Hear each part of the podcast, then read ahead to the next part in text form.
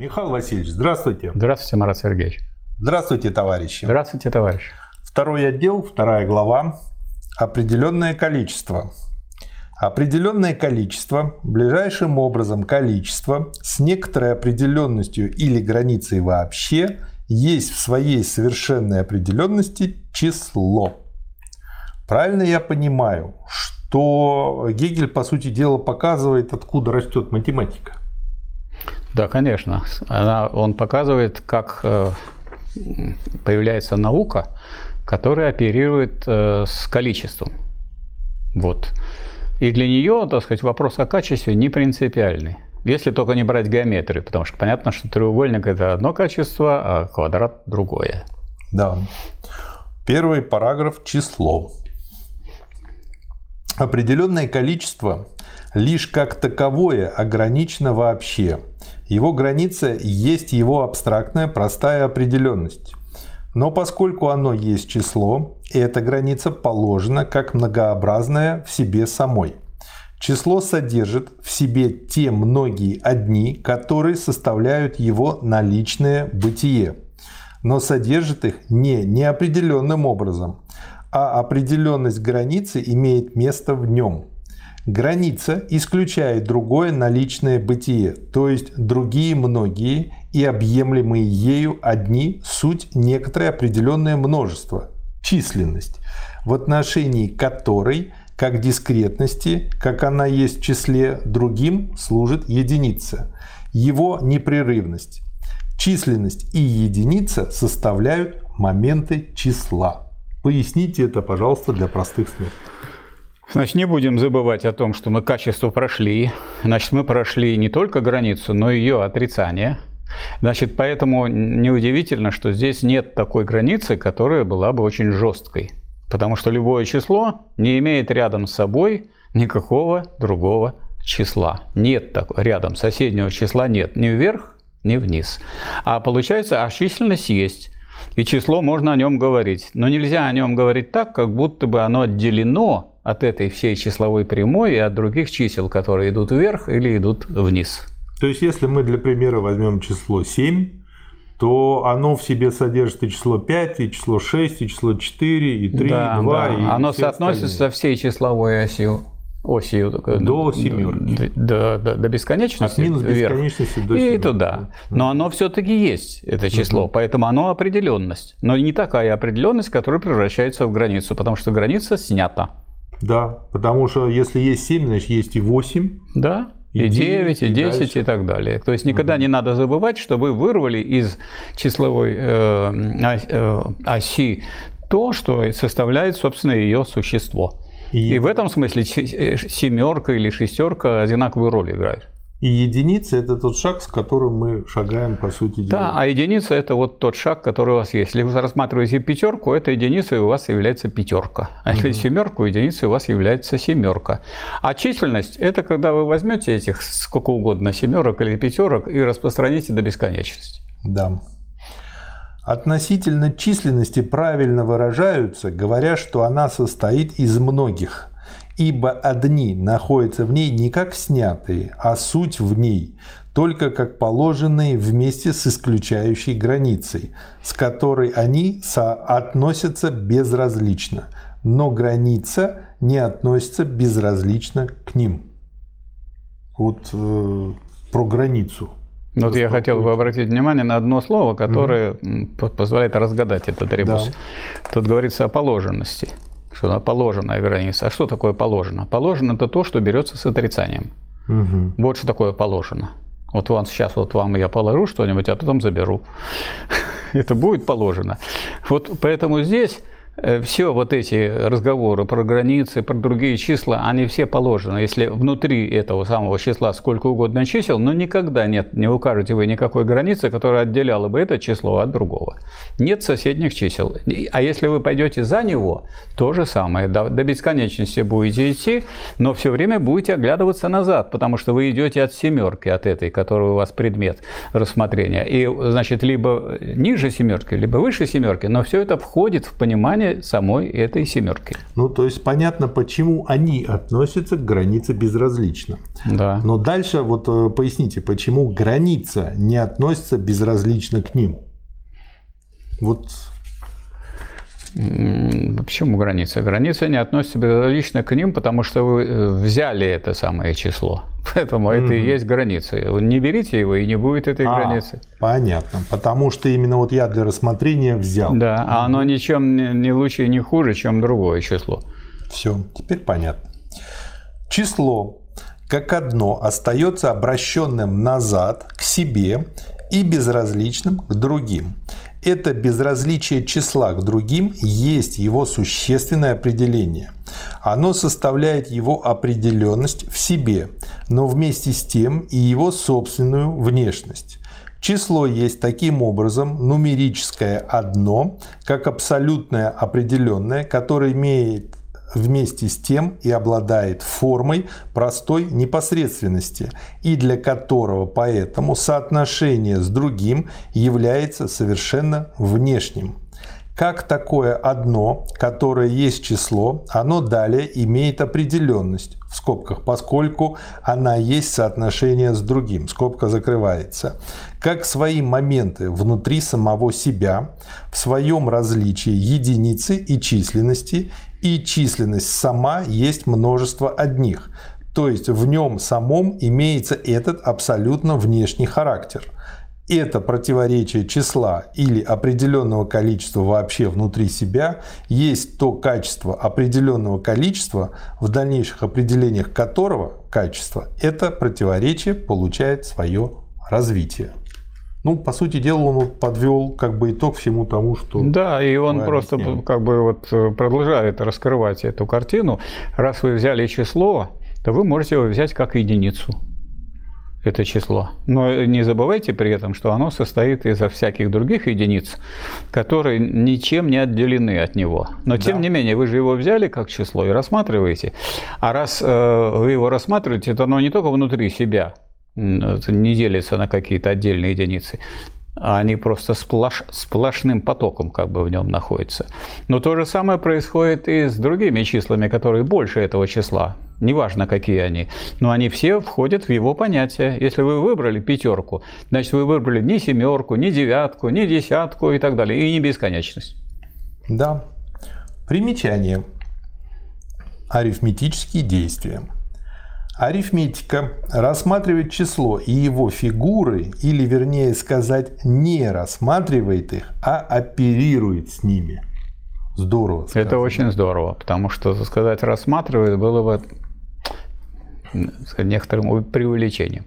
Да, ну и вот когда вот только начинаешь подобные книги читать, понимаешь, то, что когда ты изучал арифметику и дальше другие отделы математики в школе, то ты, по сути дела, учился именно оперировать с ними. Потому что 2 плюс 2 – 4. А что 2? Из чего они там состоят? Какие два яблока? Просто два каких-то Но я могу яблока. только к этому добавить, что не только в школе. Я 5 курсов окончил математико-механического факультета и тоже этими вопросами не задавался.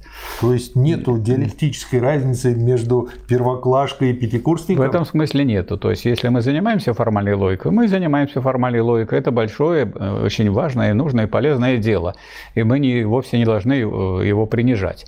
Но это не, не стоит путать с диалектикой, потому что если вы взяли э, вот какие-то положения без отрицания, которое в них сидит на самом mm-hmm. деле, вот такого мы не берем, искусственно не берем.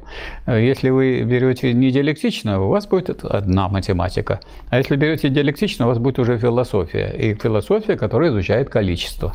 Да. Повторюсь, арифметика рассматривает число и его фигуры, или вернее сказать, не рассматривает их, а оперирует с ними, ибо число есть безразличная костная определенность. Оно должно быть приведено в действие и в соотношение извне. Способы этого соотнесения – суть виды арифметических действий.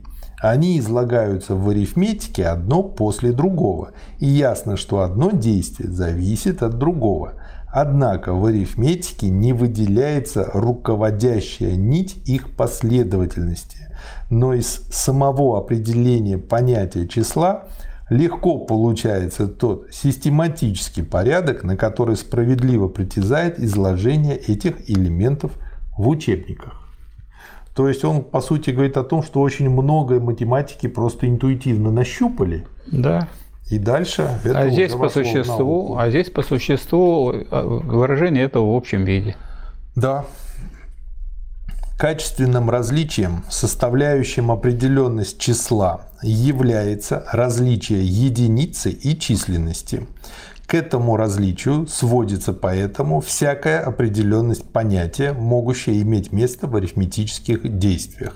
Различие же, присущее числам как определенным количествам, есть внешнее тождество и внешнее различие, равенство и неравенство, которые суть рефлективные моменты и должны быть рассматриваемы среди определений сущности там, где трактуется о различии.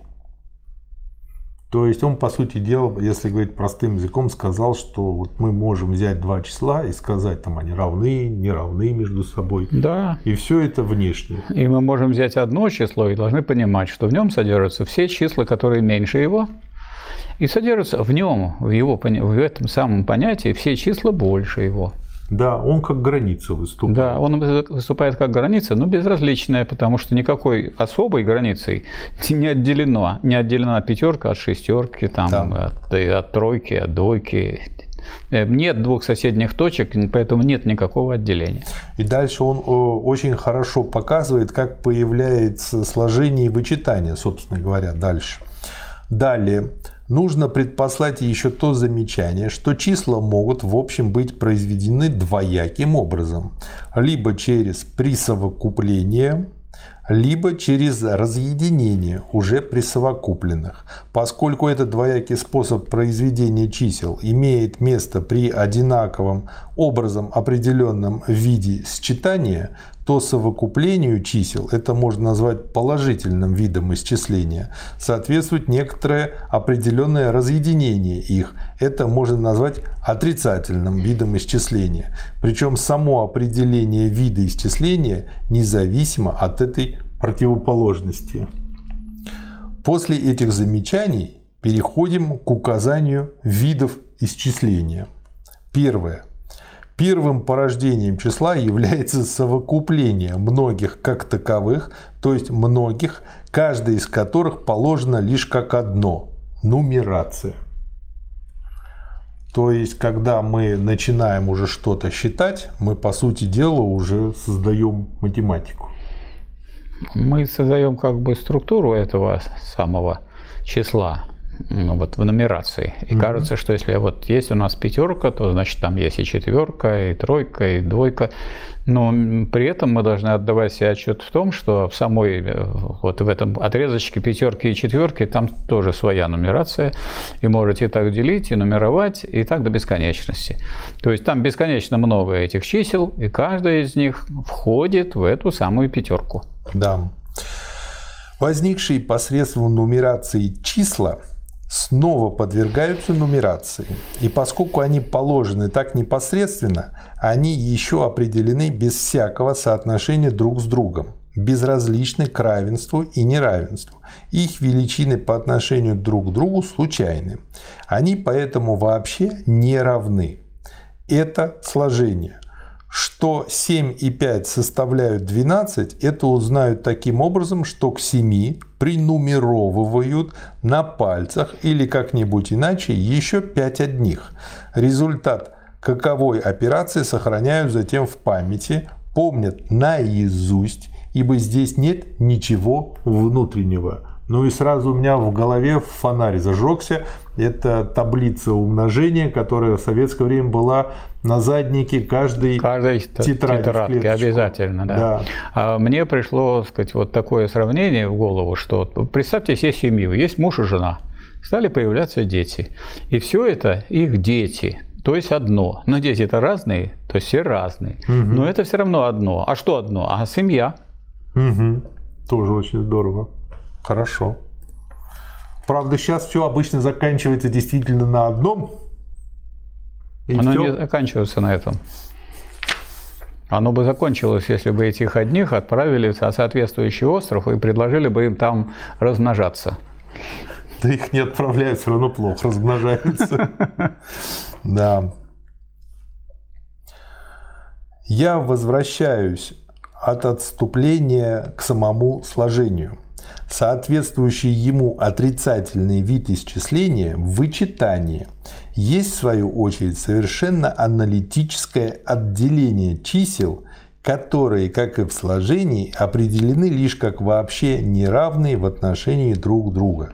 То есть все идет очень хорошо, последовательно одно из другого выводится.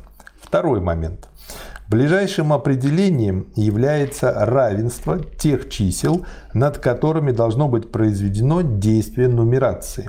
Благодаря этому равенству эти числа суть единицы и в числе появляется различие единицы и численности. Да, то есть, по сути дела, вот то, что такое получается, еди, единица, с помощью которой мы нарезаем и дальше делаем да, нумерацию. что угодно можете взять за единицу. Можете взять за единицу действительную единицу. Тогда в, в пятерке будет 5 этих единиц. Я могу слонами а можете, в слонах, в попугаях. Да, а можете взять э, там, так сказать, э, единицу в качестве единицы тысячную.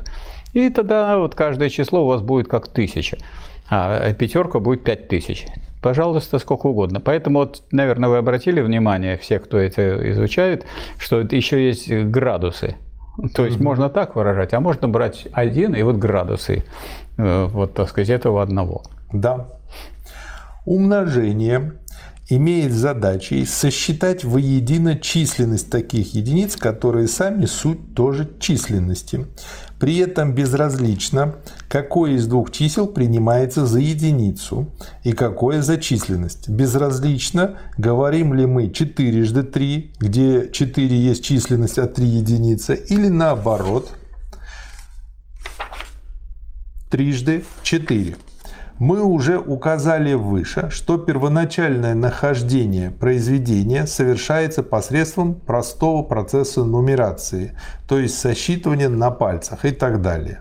Получающаяся позднее способность непосредственно указать произведение покоится на собрании таких произведений на таблице умножения и знании ее наизусть. Да, Опять то есть же. умножение это по существу э, сложение, но, так сказать, многочисленное. Да. Когда вы несколько раз складываете, складываете до тех пор, пока не исчислите. Если у вас умножение на 5, так вот 5 раз сложите, и все. Ну да, если хорошо вспомнить вот первые уроки математики в школе, да, как раз таки об этом так и преподается. Так и да.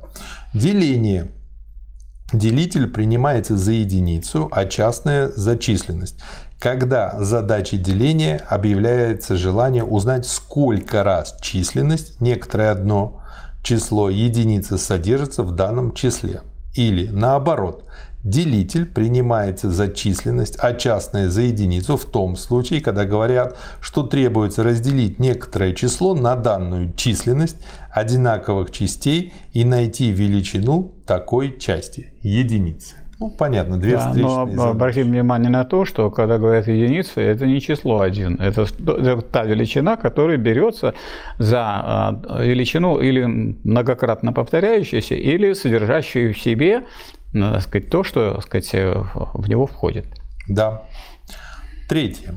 Те два числа, которые определены одно относительно другого как единица и численность, еще непосредственны относительно друг друга и поэтому вообще не равны.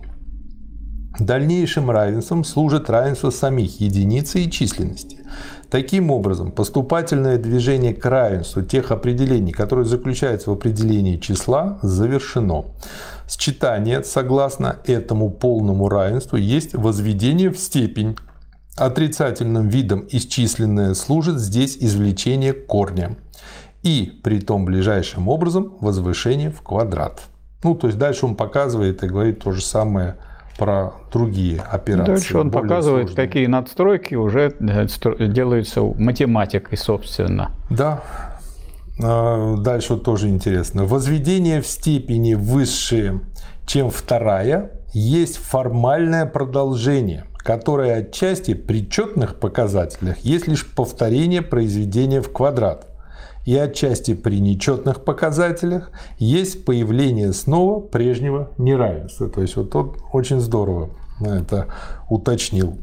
В только что изложенном заключается далее основание, почему с одной стороны решение уравнений высших степеней должно состоять в приведении их к квадратным уравнениям, и почему с другой стороны уравнения нечетных степеней могут быть определены лишь формально, и как раз когда корни рациональны, они могут быть найдены не иначе, как при помощи мнимых выражений, представляющих собой противоположность того, что суть и выражают собой корни. Согласно сказанному, единственно только арифметический квадрат содержит в себе всецелую определенность, вследствие чего уравнения дальнейших формальных степеней должны быть приведены к нему. Точно так же, как в геометрии прямоугольный треугольник содержит в себе всецелую определенность внутри себя, выраженную в Пифагоровой теореме, и поэтому для полного определения всех прочих геометрических фигур они должны быть приведены к нему. То есть такое вот атомарное понятие выведено, и, э, в общем-то, это э, с детства вопрос-то очень хороший. Почему и только а квадрат плюс b квадрат равно c квадрат? А а в кубе плюс b в кубе не равно c в кубе.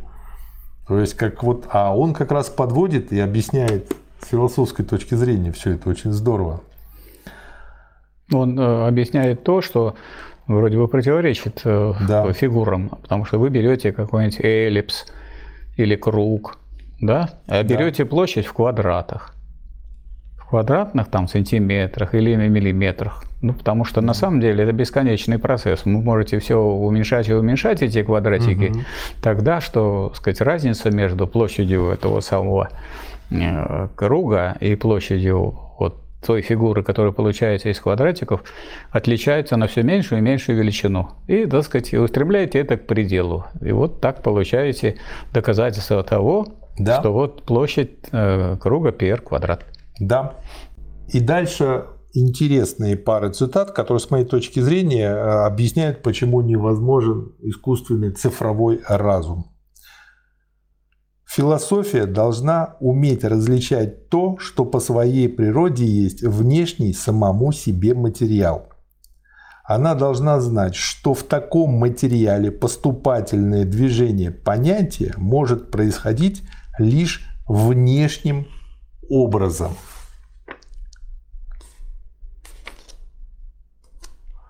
И дальше по этому поводу примечание – употребление числовых определений для выражения философских понятий. Ну, то есть дальше э, как бы вот он просто раскрывает э, вот эту мысль, на мой взгляд, о том, что то, что сейчас принято через математику искать суть, а это получается все равно, что мы по форме бутылки определяем качество налитого в бутылку вина. Да, это огрубление. Это огрубление, и это похоже на ну, некоторое изображение совсем неадекватным образом того, что есть на самом деле. Да, но что самое интересное, ведь сколько умных людей на это попалось, прежде чем разобрались со всем этим, те же пифагорейцы. А с другой стороны, потому что на самом деле все это не без этого. Да. Вот не да. без этого это верно. А если сводить только к этому, это неверно. Да. Как известно, Пифагор изображал в числах разумные отношения или философемы.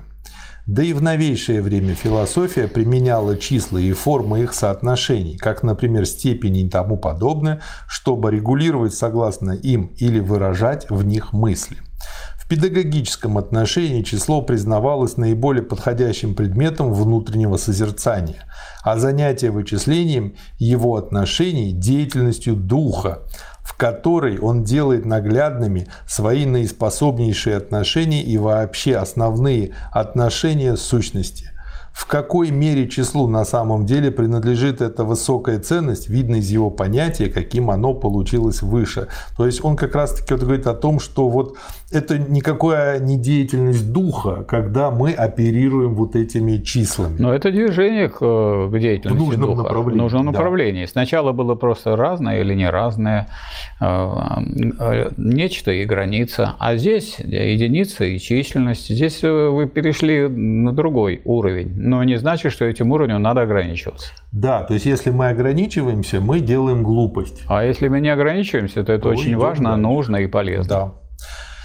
Число обнаружилось для нас как абсолютная определенность количества, а его стихия как ставшее безразличным различие. Оно показалось определенностью в себе, которая вместе с тем положена лишь вполне внешне. Арифметика есть аналитическая наука, так как все встречающиеся в ее предмете связи и различия не зависят от него самого, а учинены ему совершенно извне. Она не имеет конкретного предмета, который содержал бы в себе внутренние отношения, первоначально скрытые для знания, не данные в непосредственном представлении о нем, а долженствующие быть выявлены усилием познания. Она не только не содержит в себе понятия и, следовательно, задачи для постигающего в понятиях мышления, но есть его противоположность мышление оказывается здесь занятым деятельностью, которая вместе с тем есть самое крайнее отчуждение от самого себя, занятым насильственной деятельностью, заключающейся в том, что оно движется в сфере безмыслия и приводит в связь то, что не способно носить характер необходимости. Предметом здесь служит абстрактная мысль о внешности как таковой. Ну, это, между прочим, говорит о том, что э, такой подход позволяет это все механизировать. Раз это все может без мысли быть, без, без да. головы, ну так это поручить все машинам. Но называть это искусственным разумом, это глупость. Это глупость, конечно. Да. Искусственного разума не бывает. Разум не да. бывает искусственным. Да, да. Особенно, когда это искусственный интеллект. Если он искусственный, то он не интеллект. И вот если сделают какую-то глобальную систему, которая будет вот так вот помогать, так сказать, рулить человечеством, а на самом деле и будет рулить, потому что те, кто на основании этих данных будут принимать решения, потом обленится полностью и все перепоручит машине. Вот это приведет к полнейшей бездуховности. Ну, все нельзя перепоручить машины в силу бесконечности этого всего. Ну, ЕГЭ-то уже поручили. Ну, ЕГЭ-то не все. Вот, кстати, он объясняет, почему ЕГЭ оглупляет детей. Понятно почему. Потому что да. они, так сказать, великое знание свели к тому, чтобы отвечать на какие-то да. вопросы одинаковые для всех. То есть, если перевести на э, понятный для меня пример с бутылкой, они э, перевели знание того, э, какое вино, когда, с чем и как лучше пить, на запоминание внешних форм, этикеток и бутылок, и поэтому суждение того, какое вино хорошее, вместо того, чтобы попробовать и сказать. Это, я считаю, недоверие к преподавателям, особенно квалифицированным, потому что квалифицированный преподаватель гораздо выше всякого ЕГЭ, да. и он помогает подняться тому, кто сдает экзамен, потому что экзамен – это творческий процесс, элемент обучения. Его превратили, так сказать, в некоторый элемент ну, машинного процесса. Да. Э, в этом плане очень хороша фраза у Станислава Лема. Он никакой не диалектик, просто не глупый человек и хороший писатель. И в э, книге «Солярис» просто вот в точку человеку нужен человек ближе к концу произведения – число находится посередине между чувственным и мыслью. Здорово сказано. Просто здорово. И вот позиционирует, где находится число, и дальше чего, в общем-то, с числом. Да, я тоже бы сказал два слова по этому поводу. Давай. Значит, раз оно посередине находится, оно выше, чем просто чувство. Если вы что-то чувствуете, говорите ах, ах, ах, и ни в чем его не выразили, то, конечно, численное выражение – это большое движение вперед. Да. Но если вы думаете, что это окончание движения вперед-вверх, это тоже неверно. Оно посередине между, так сказать, истиной и чувственным восприятием. Не сводите истину только к числу, но без числа нет и истины. Да, и хороший, опять же, пример из области обучения. Когда преподаватель ставит четверку ученику, он дальше может и ученику объяснить, почему, как, и себе зарубку да. сделал, и родителям, и прочее. И поэтому здесь как раз-таки вот мы им положительные. А отрицательные – это если ЕГЭ робот оценил э, по статистическим данным, поставил цифру, и тут уже просто закрыта возможность этому ученику подавать документы в какой-то вуз, потому что у него, допустим, слишком низкий ЕГЭ получился. То есть компьютер де-факто отрезал ему дальнейший путь, и дальше уже ты ничего не сделаешь. Отрезал не компьютер, а те люди, которые составили программу. Ну, какую бы вы программу, сделали, какую да. вы программу бы не составили, механическая программа дает механические результаты. Да. Тогда это появляется механистичность. А разве механистически нужно подходить к приему молодежи? А, вузы? кстати, при таком подходе лучше всего серости. Как раз-таки одаренные дети, они будут отсеиваться. В том числе. Да. А когда для характеристики движения понятия, благодаря каковому движению оно только и есть понятие, обозначают определение мыслей через 1, 2, 3, 4, то этим предъявляется к мышлению самое жесткое требование. Мышление движется тогда в стихии своей противоположности, отсутствия соотношений. Его дело становится тогда работой безумия. Постигнуть, например, что одно есть три, а три одно, потому так трудно, что одно есть нечто лишенное соотношений и, следовательно, не является в самом себе того определения, посредством которого оно переходило бы в свою противоположность, а напротив состоит именно в полном исключении такого рода соотношения и отказе от него. Рассудок, наоборот, пользуется этим против спекулятивной истины, например, против истины, заключающейся в учении, называемом учением о, о триединстве, и перечисляет те определения последней, которые составляют одно единство, чтобы выставить ее как явную бессмыслицу. То есть он сам впадает в бессмыслицу, превращая в лишенное соотношений то, что всецело есть соотношение.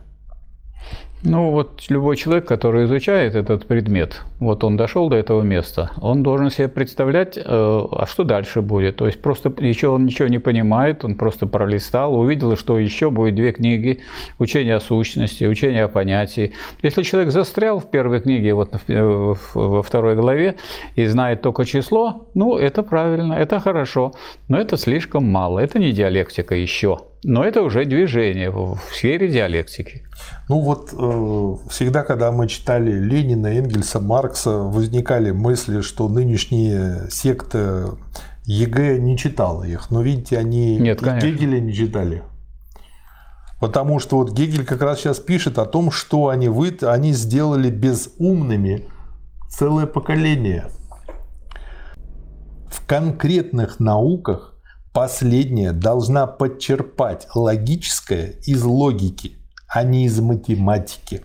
Обращение для установления логического в философии к тем формам, которые это логическое принимает в других науках и из которых многие суть только предчувствия, а другие даже искажения этого логического, может быть лишь крайним средством, к которому прибегает философское бессилие.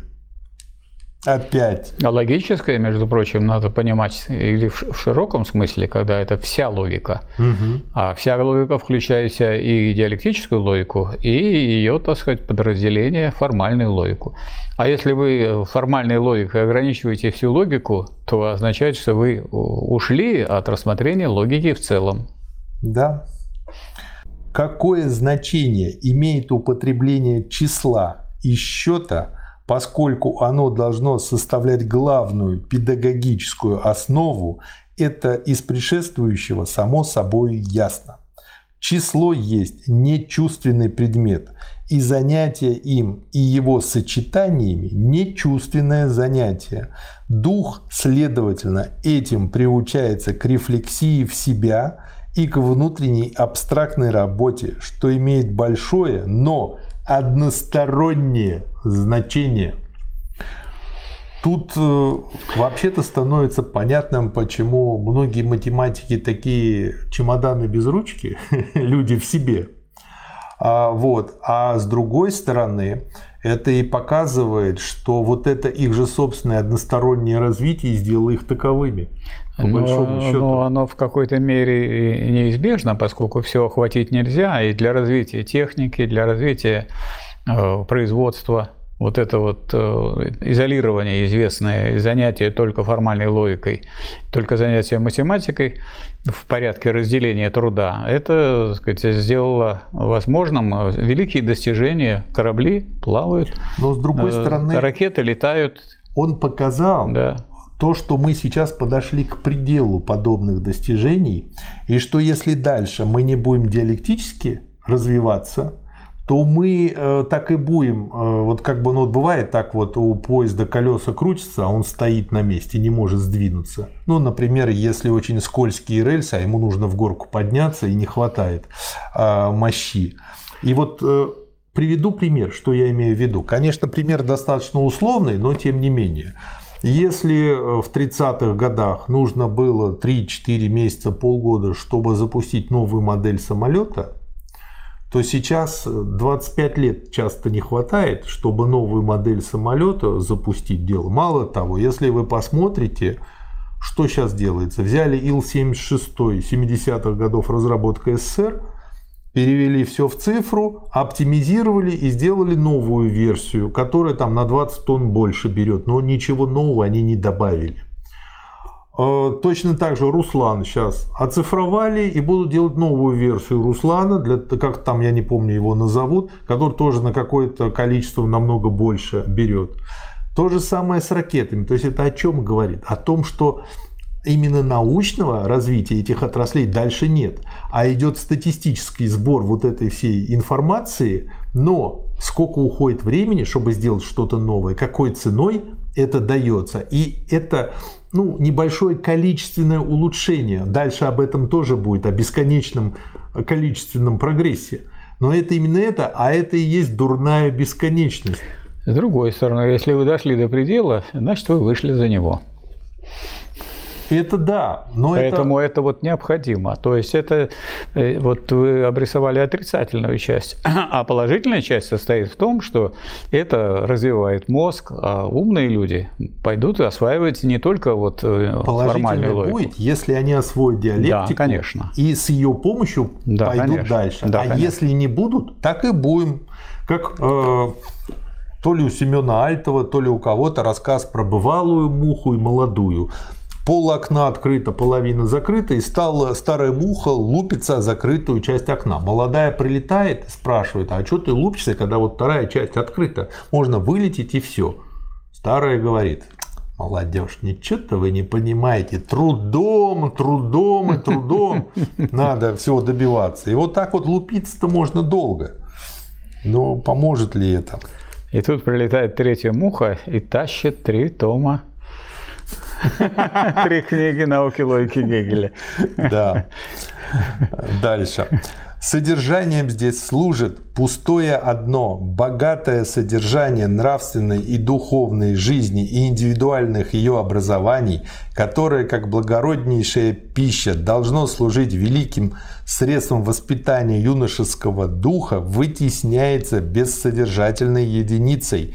Результатом этих упражнений, когда их делают главным делом и преимущественным занятием, может быть только то, что дух по форме и содержанию опустошается и притупляется так как счет есть только внешнее и стало быть механическое занятие, то оказалось возможным изобрести машины, совершеннейшим образом выполняющие арифметические действия. Если бы о природе счета было известно хотя бы только одно это обстоятельство, то одним этим был бы решен вопрос, какова ценность зряшной мысли сделать счет главным средством воспитания духа и этим подвергать его пытке, заставляя его усовершенствовать себя до того, чтобы стать машиной.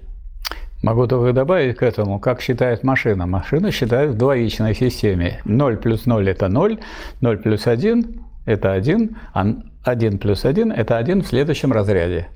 И вот и все. Только все цифры в двоичной системе, но очень быстро. А если программист накосячил с программированием, то 1 плюс 1 да. может опять стать нулем. Но я хочу сказать, что с другой стороны, для привычки заниматься абстрактными так сказать, категориями, вот это обучение математики очень э, подходящим является делом для того, чтобы осваивать диалектику. Потому что если человек понимает, что вот даже такие вроде бы бессодержательные вещи он может удержать в голове и выводить из одного другое, считать и так далее, но пусть э, поймет, что тем более, более высоко содержимые вещи требуют таких же занятий. Ну, вы знаете, точно так же, как если человек занимается спортом, чтобы иметь здоровое, красивое тело, для того, чтобы дольше жить, больше иметь э, возможность заниматься чем-то серьезным, это положительно. А когда он занимается здоровым телом, ради того, чтобы у него было здоровое тело, красивое, накачивает мышцы, вот как бодибилдеры занимаются, то и считают вот это вот смыслом и целью, да, это вот это, получается, конечно. они сами себя сделали машиной. А вот спортсмены, которые великие спортсмены, которые стали учителями молодежи, они продвигают человечество вперед. Да, потому что они раздвигают границы возможного. Да, да. да. А если при этом не держать вот в голове, что все вот эти спортивные достижения нужны не только ради самих себя, а чтобы люди дольше жили, меньше болели, были более совершенными, так, тогда мы и получаем то, что секта эгоистов и делает. Следующий параграф. Экстенсивное и интенсивное определенное количество. Начинается он с различия между этими двумя понятиями. Определенное количество, как оказалось, предшествующем имеет свою определенность как границу в численности. Оно есть некое в себе дискретное, некое множественное, не имеющее такого бытия, которое было бы отлично от его границы и имело бы ее вне себя. Определенное количество, взятое таким образом со своей границей, которая есть некая многообразная в себе самой, есть экстенсивная величина. Скажите простыми словами.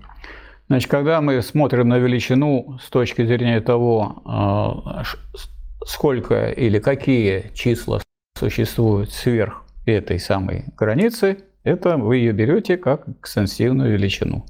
То есть вроде бы мы берем одно число, а на самом деле из-за того, что здесь нет качества, то есть нет границы, а эта граница, так сказать, переходит э, дальше и дальше и дальше и дальше, то взяв там пятерку, вы взяли пятерку и все остальные числа сверх пятерки. Угу. То есть как слепок такой. Да. Дальше идем. Граница определенного количества, которое как экстенсивное имело свою налично сущую определенность в виде внешней самой себе численности, переходит, следовательно, в простую определенность. В этом простом определении границы оно есть интенсивная величина и граница или определенность, которая тождественна с определенным количеством теперь так и положено, как простое. И это есть градус. И это тоже простыми словами. Значит, берем эту же самую величину, ту же самую пятерку, но она состоит из чисел. Сколько таких чисел? Бесконечно много. Вот все числа, которые содержатся в этой пятерке, это есть определенность этой самой пятерки с интенсивной стороны. Интенсивно определенное количество. Да. А градус? А градус, вот эти числа превращаются в градусы, когда их по порядку берешь. Как от слова градусник, по сути. Да, да? градусник Точнее, от слово градусник слова. от этого. Да, слова. то да. есть, когда мы берем какую-то величину и разделяем ее на единицы. Ну, mm искусственным образом, потому что между градусами можно было бы тоже поставить какие-то градусы более Понял. мелкие. Дальше.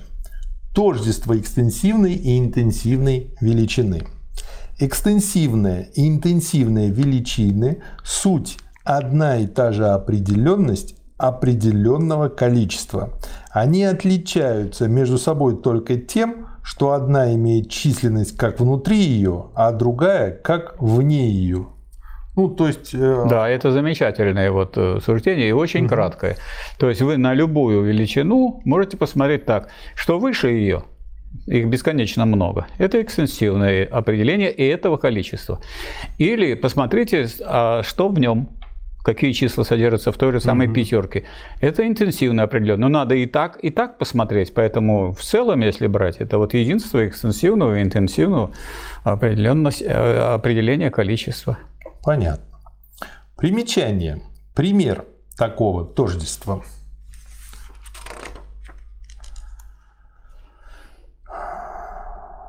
Масса как вес есть экстенсивная величина, поскольку она обладает, составляет некоторую численность фунтов, центнеров и так далее. И она же есть интенсивная величина, поскольку она оказывает известное давление.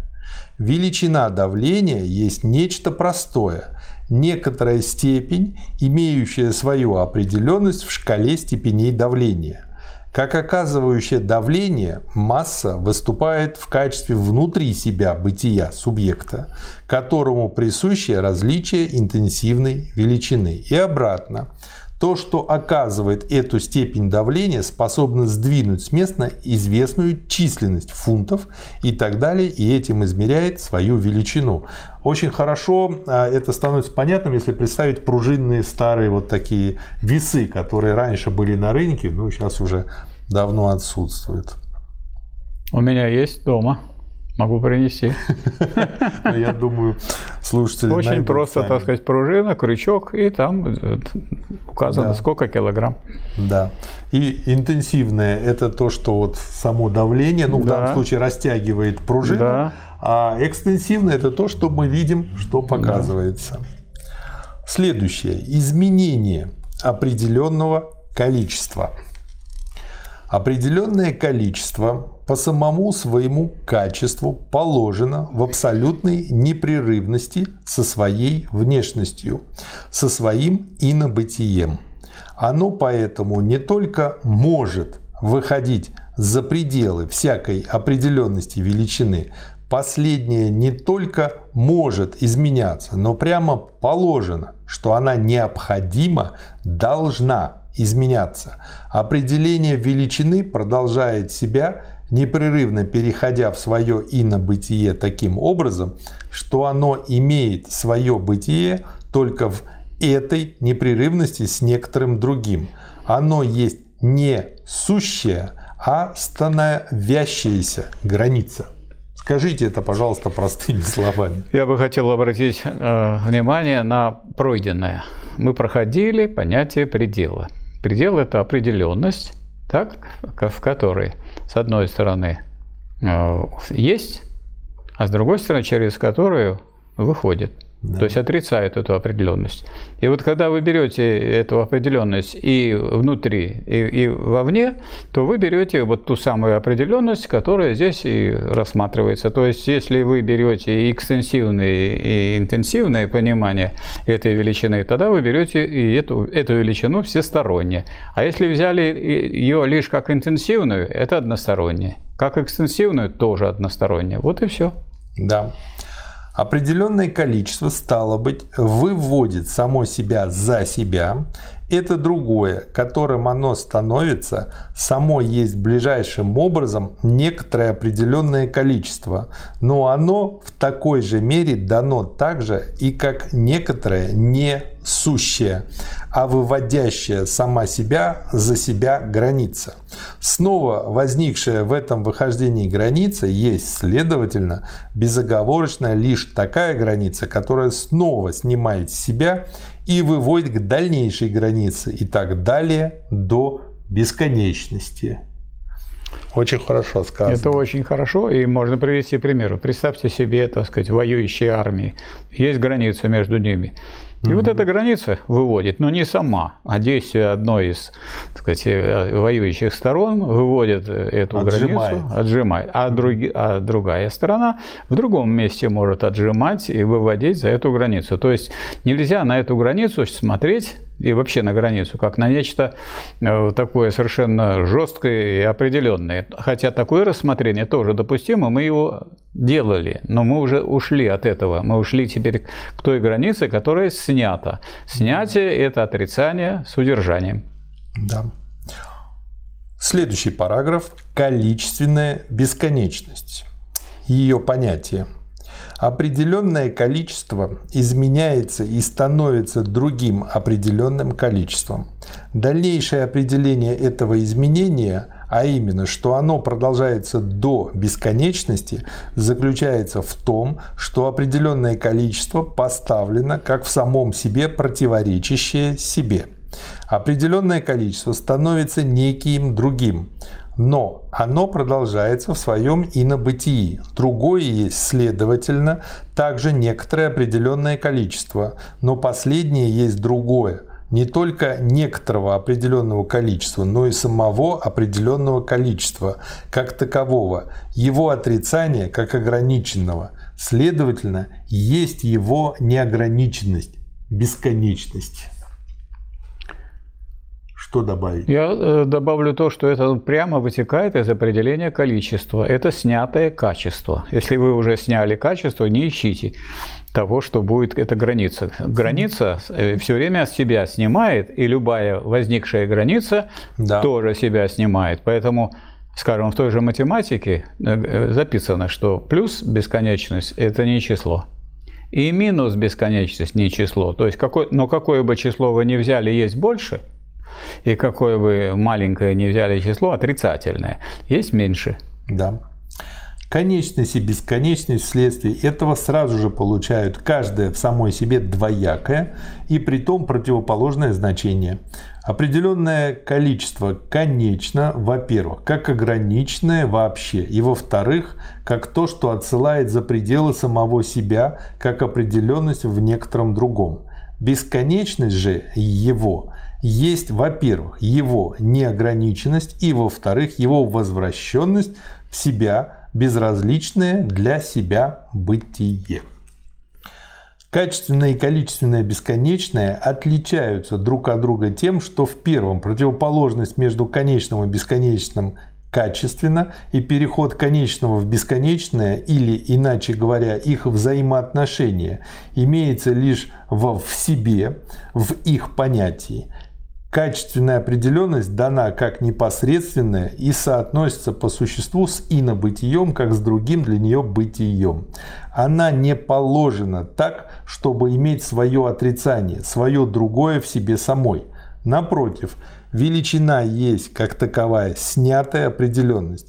Она положена так, чтобы быть неравной собой и безразличной к самой себе, быть поэтому тем, что изменяется – Качественное, конечное и бесконечное поэтому абсолютно, то есть абстрактно противостоят друг другу. Их единством служит лежащее в основании внутреннее соотношение. Конечное поэтому продолжается в свое другое только в себе, а не в нем. Напротив, количественное, бесконечное соотносится в нем самом со своим бесконечным, в котором оно имеет свою абсолютную определенность. Это их соотношение представляет собой ближайшим образом количественно бесконечный прогресс.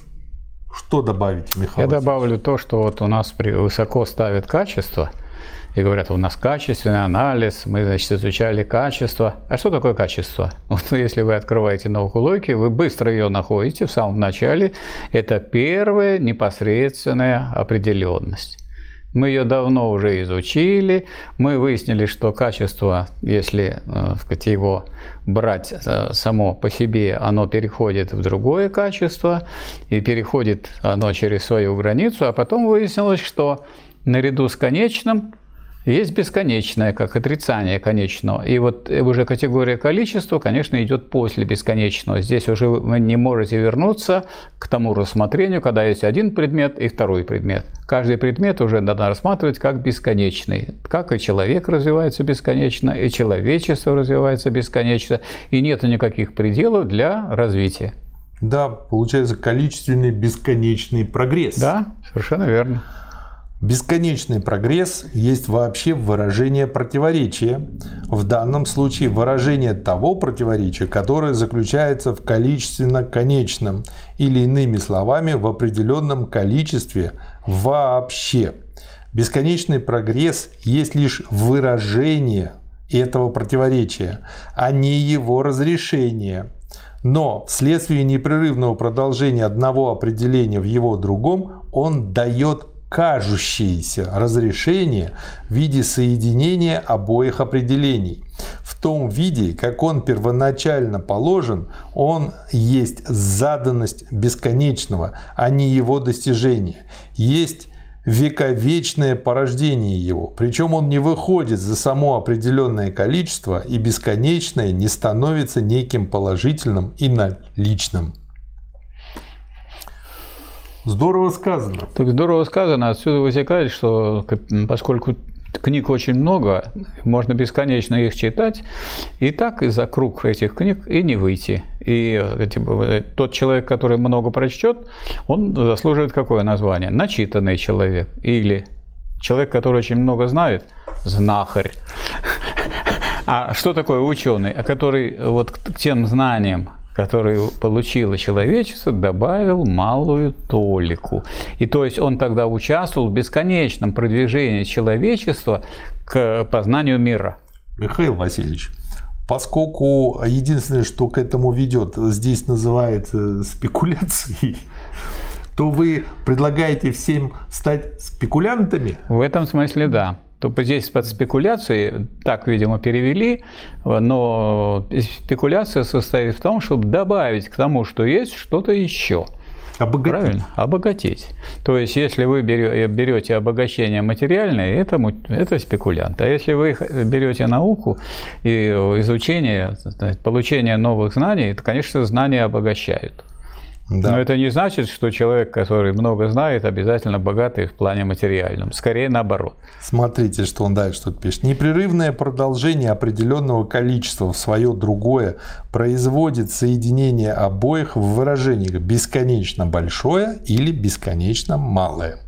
Так как в обоих еще имеется определение определенного количества, то они остаются изменчивыми и стало быть не достигается та абсолютная определенность, которая была бы некоторым для себя бытием. Эту бесконечность, которую упорно определяют как потустороннее конечного, следует назвать дурной количественной бесконечностью. Очень да. хорошо сказано. Дальше у него э, идут э, много примеров из математики, которые он рассматривает и которые, собственно говоря, рекомендуем почитать самостоятельно. Бесконечность определенного количества. Бесконечное определенное количество, как бесконечно большое или бесконечно малое, есть само в себе бесконечный прогресс оно есть определенное количество, как некоторое большое или малое, и вместе с тем небытие определенного количества.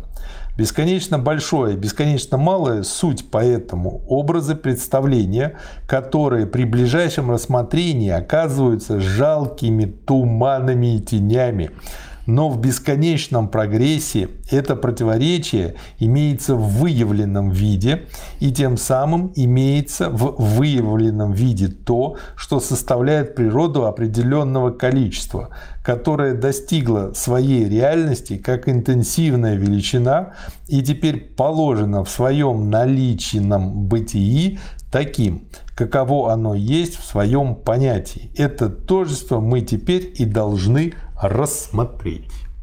Но я бы сказал два слова о том, как это в современной математике да. выстраивается. Под бесконечно большой величиной в математике вовсе не величина рассматривается, а рассматривается последовательность, которая стремится к плюс бесконечности.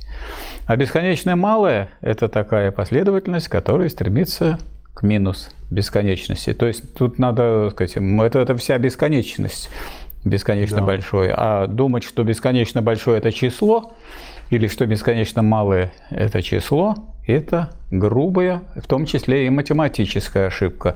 Просто так называется вот это вот по существу все движение вот это, которое состоит в том, чтобы выходить все время за свой предел.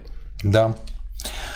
Если мы бесконечный прогресс возьмем сначала в его абстрактных определениях, как они предлежат нам, то мы увидим, что в нем имеется снятие определенного количества, но имеется также и снятие его потустороннего. Имеется, следовательно, как отрицание определенного количества, так и отрицание этого отрицания. Его истины служат их единство, в котором они суть, однако как моменты. Оно, это единство, есть разрешение противоречия, выражением которого он служит, и ближайшим смыслом бесконечного прогресса является поэтому восстановление понятия величины, заключающегося в том, что она есть безразличная или внешняя граница. Я бы здесь хотел предупредить тех, кто изучает науку логики, что вот Гегель как раз здесь показывает, что если вы будете э, так, движение вперед рассматривать только как увеличение или как уменьшение, в том числе и знаний, то это еще и не факт э, движения вперед, потому что дальше мы к таким категориям перейдем интересным, как сущность, которая никак не подпадает ни под бесконечно большое, ни под бесконечно малое, и понятие, которое включает в себя и сущность, и качество, и, и все вот это вот вместе с количеством, что мы сейчас рассматриваем. На мой взгляд, это очень хорошо можно проиллюстрировать размерами фотографий. То есть, если раньше они были там, ну, допустим, возьмем сейчас да, размер экрана 1920 на 1080 пикселей, теперь 4К, это означает, что по площади в 4 раза больше. И что получается? Ведь э, старые фильмы, снятые в советское время, снятые вообще на смешное разрешение. Но какая у них суть? Какие это фильмы? И от того, что они сняты на том разрешении, это их никак не ухудшает, как фильмы, а от того, что новые фильмы красиво снятые, но в себе ничего не несут, и при этом занимают кучу ресурсов, времени, энергии и места для хранения, это тоже ничего нам не добавляет. То есть получается, мы по сути дела вот так вот выплескиваем ребенка с водой, если говорить простым Это не мы, не надо на нас. Ну, я имею в виду человечество. Вот, э, Марат Сергеевич, вопрос к вам. Ваша фотография – это вы или не вы? Нет, это мое отрицание. Вот. То есть, конечно, тут есть и утверждение, что это ваша же фотография, то есть это ваш образ, но это же не вы. А люди пытаются, так сказать, вот таким путем уйти от, от, от реального так сказать, содержания и перейти к его, ну, как бы знаку по существу. И этот знак, э, если он застревает на этом, то это действительно знак. А если это шаг вперед в развитии, тогда это момент развития. Да, но, к сожалению... Мы вот это не отрицаем. Мы очень часто... Ну, другой пример – смартфоны. Совсем недавно считал, что 1 гигабайт памяти – это много.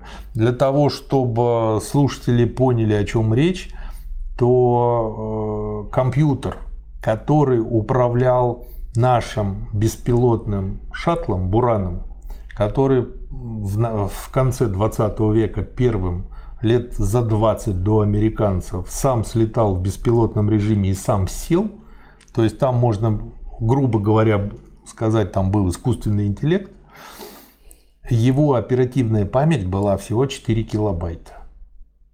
Чтобы вы поняли, 4 килобайта – это размер пустого файла Word, в котором вы ничего еще не написали. А вот представьте себе, сколько я должен каждый день очистить из своего телефона, чтобы выбросить эти самые килобайты, гигабайты и так То далее, сколько которые вообще не нужны. Бурановских компьютеров в вашем телефоне. Ужас. И от этого толку никакого нет. А от того, что у них камеры там 20 мегапикселей, 50 мегапикселей, становится лучше фотографий? Да не становится. Но есть такое понятие художественная фотография. Если человек не сводит все дело к количеству, а все зависит от того, что он хочет выразить этой фотографией фотографий. Это единицы только. Вот, это единицы, но они приближаются к чему? К картинам живописцев зато. Да. Ну, опять же, единицы, а если говорить об, об обществе в целом, то вот получается у нас дурная бесконечность пока что присутствует очень в, в большом объеме. конечно, безусловно. Да. А это, по-моему, так и нужно для буржуазного строя. Надо, чтобы вот эти люди э, смотрели всякие картинки, и, сказать, и всякие забавные штучки и создавали прибавочную стоимость. Михаил Васильевич, одна треть всей вырабатываемой в мире два года назад, не сейчас даже уже электроэнергии, тратилась на связь. То есть просто так, отапливаем ради болтологии. Болтология нужна для того, чтобы народ не бунтовал. Это вот когда куча зеленых орут про то, что нам нужна зеленая энергия, они должны вспомнить о том, что им нужно поменьше трендеть когда и они кидать орут, всем фотографии. То, наверное, вы уже заметили, что все эти зеленые потом перемещаются в парламенты. Буржуазные. Конечно. И трендели они не зря. Да.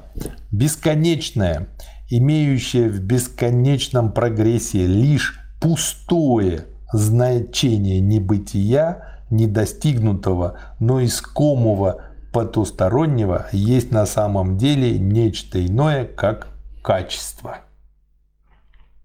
Поясните, пожалуйста. Ну, мы, э, так сказать, возьмем за определение. Качество – это что такое? Это первая непосредственная определенность. Так? Вот, то есть отрицание, но взятое как положительное. Да так вот здесь этот прогресс в никуда угу. выдают за некое большое достижение. Никакого достижения в этом нет. Вы дальше и дальше можете уйти от истины. Особенно если это бесконечный прогресс, то бесконечно далеко вы уйти можете от истины.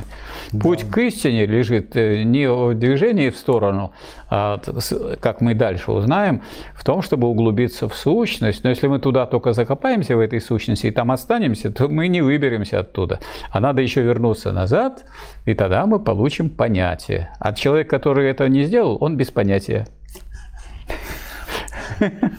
Да, в общем, жить по понятиям надо. Да, по понятиям. Вот даже преступники уже живут по понятиям, а обычные люди никак до этого не могут дойти. У них нет свободного времени подумать на эту тему. Да, примечание.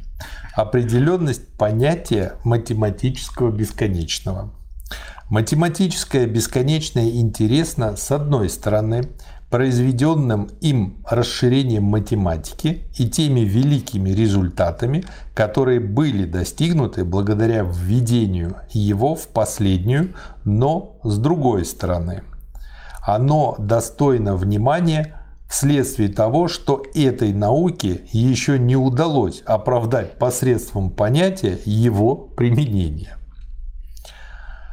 Математика, не зная природы своего орудия, вследствие того, что не справилась с его метафизикой и критикой, не могла также определить объем его применения и обеспечить себя от злоупотребления им. Просто здорово. При всех своих возражениях против математического бесконечного метафизика не может отрицать или опровергнуть блестящих результатов, которые дало его применение, а математика не умеет выяснить метафизику своего собственного понятия и поэтому не в состоянии также и дать вывод тех приемов, которые делают необходимо применение бесконечного. Если бы над математикой тяготело единственно только затруднение, причиняемое понятием вообще, то она могла бы без околичностей оставить его в стороне, поскольку именно понятие есть нечто большее, чем только указание существенных определенностей, то есть рассудочных определений какой-нибудь вещи, а в недостаточной отчетливости этих определенностей математику никак нельзя упрекнуть.